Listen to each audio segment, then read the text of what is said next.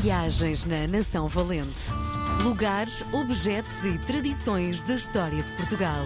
Com Helder Reis. Dia de recebermos na RDP Internacional o meu mestre Helder Reis. Com ele ficamos a conhecer um bocadinho do nosso país através dos olhos do Helder. Muitos quilómetros o Helder terá feito para produzir este livro. Viva Helder, boa tarde. Ou bom Alô. dia. ou- Viva, viva, viva. E um abraço a quem nos vê. E sabes que tenho muito, muito feedback de gente que nos, nos ouve como que em podcast e eu fico muito feliz com isso. Sim, é Eh, extraordinário.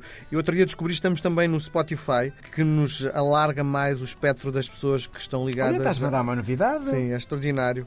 Nação Valente, lugares, objetos e tradições da história de Portugal. Quantos quilómetros terás feito para produzir este livro? Não faço ideia. Eu, olha, não, não faço mesmo ideia, porque hum, é uma coisa. Eu às vezes, eu agora faço. O meu trabalho televisivo é diferente, não exige uma saída diária, mas mesmo assim, posso dizer que este fim de semana, se não fiz 200 km, não foi nada. Gostas de conduzir? Não gostava, mas olha, agora gosto. e então eu às vezes perco mesmo a conta. E, e, e para quem não anda tanto como eu, faz-me um bocadinho de confusão as pessoas. Ah, como é que tu aguentas? Como é que tu fazes? Já há tantos anos, repara, eu por exemplo, eu já ando na estrada regularmente, eu agora saio duas, três vezes por semana, há 22 anos. Sempre. A sair de Gaia às 6 da manhã, às 7, às 5 e meia, às 8, a chegar às mesmas horas, mas, mas ao final do dia. E esta é a minha vida. A minha vida é sempre na rua. É, é sair, é andar de carro, é estar lá fora, está a chover, planos B. E isto para mim é fascinante, mas é engraçado. Para quem não anda, para quem tem uma vida de casa, Sim, casa, trabalho, trabalho, casa. Sim, mas casa, mesmo que o trabalho seja uma casa, não é? Tu estás ali refugiado e estás guardado e vais lá para dentro e nem sabes estás só. Eu sei sempre. Apanho com sol, apanho com chuva, com nevoeiro, com granizo, com trovoada, com vento, com calor tórrido, com frio de morrer. Eu levo com isto tudo em cima e há pessoas que fazem assim um bocado de confusão, porque de facto. As realidades são completamente distintas e eu não trocava a minha, honestamente. Eu Ainda gosto bem. muito disto. Ainda bem, és feliz, isso é ter pessoas felizes é extraordinário. Sim, sou muito realizado, graças a Deus. O que é que nos trazes hoje? Trago-te eh, um sítio que implicou viagem para trabalhar, para conhecer e quando eu era miúdo, Conímbriga. Eu acho que quando nós falamos de Conímbriga está no imaginário de todos nós porque eu acho que não deve haver um adulto que, que não tenha feito uma visita de estudo a Conímbriga. Sim, sem dúvida. E- mas o que eu fico sempre com a ideia é que nós vamos lá cedo demais. Então para nós aquilo é um, É uma obrigação. Sim, além de ser uma obrigação, nós miúdos vemos aquilo como ah, pá, que seca, tantas ruínas, está tudo estragado, queremos... não é? Acho que nem- não sei. E eu não, não me lembro de, ter ido a Conímbriga miúdo e ter achado, ah, meu Deus, a história que passou por aqui. Não. Acho que cheguei lá e pensei, isto está muito estragado, vamos embora. Mas é impressionante um avivar de memória sobre Conímbriga. Conímbriga existe desde o ano nono antes de Cristo e existiu até o século sétimo VIII depois de Cristo. É impressionante e é impressionante a história que Conímbriga tem. Os romanos chegam a meio do século I durante as campanhas décimo Júnio Bruto e cumprem então a sua romanização. Este palavrão que nós todos aprendemos e estudamos. Quem vivia em Conímbriga era, imagina, uma população indígena, já lá estava, e que vivia em paz na Lusitânia. Tudo tranquilo, mas não havia grande prosperidade. Chegaram lá os romanos e deram conta do recado.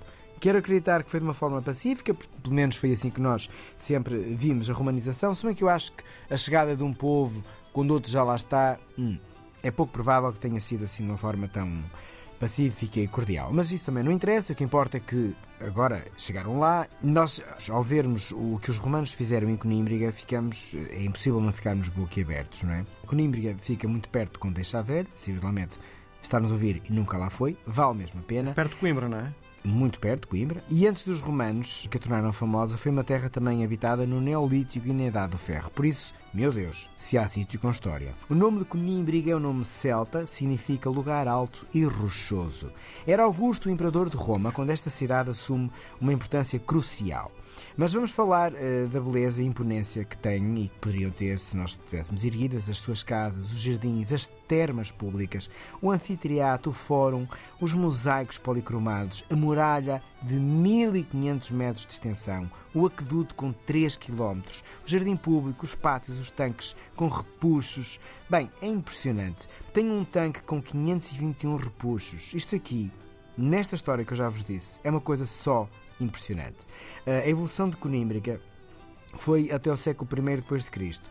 Eh, foi elevada a município com o título de Flávia em 77 depois de Cristo. No século IV, o Império Romano entra numa grande crise, perde força e com ele todo o Império. No século V, Conímbriga sofre umas invasões altamente destrutivas dos bárbaros é destruída, ou parcialmente, mantém-se como sede de bispado, os suevos vão dar a golpada final no século VII, os últimos habitantes abandonam a localidade e a sede do bispado e passam para a atual Coimbra.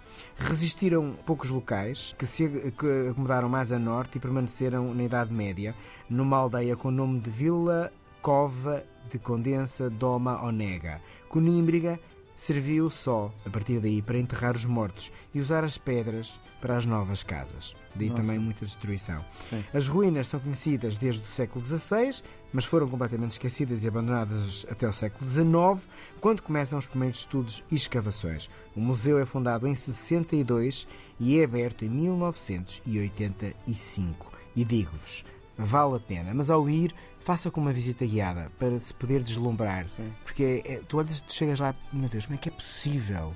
Dois mil anos, como é que é possível? Sim. E é, está lá a prova. Sim, e isto fica provado a, a, a passagem dos romanos pela península, não é? Sim, mas, mas tu, eh, e claro que sim, sem dúvida nenhuma, por esta razão e por milhares de outras, mas também depois ficas a perceber que vamos até ao Neolítico, vamos até a Idade de Ferro, vamos até povos indígenas que já lá estavam tanta história. Está, está lá tudo escrito. Vale Sim. mesmo, mesmo, mesmo, mesmo a pena. Muito bem. Quanto tempo é que precisamos para. Um... Ah, eu dou uma manhã. Okay. Assim, uma manhã, tranquilamente. Tipo, chegar às 10 e passar lá até ao meio-dia, meio-dia e meio, depois ir almoçar a Coimbra. É, acho que sim. Muito bem. Beijo grande, voltamos a conversar na próxima semana. Até logo. Viagens na Nação Valente. Lugares, objetos e tradições da história de Portugal. Com Helder Reis.